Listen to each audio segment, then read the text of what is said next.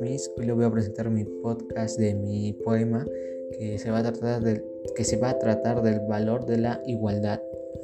Empiezo. Los hombres y las mujeres no tienen por qué tener diferencias, sino todos somos iguales. El mundo es de colores. ¿Colores? Colores que brillan en la oscuridad. Los hombres pueden guisar y las mujeres descansar.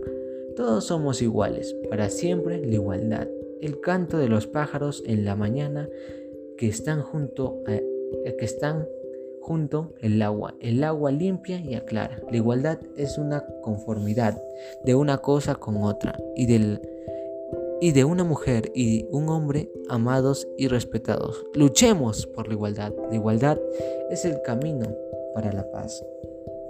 Muchas gracias, Miss. Este sería mi poema sobre la igualdad.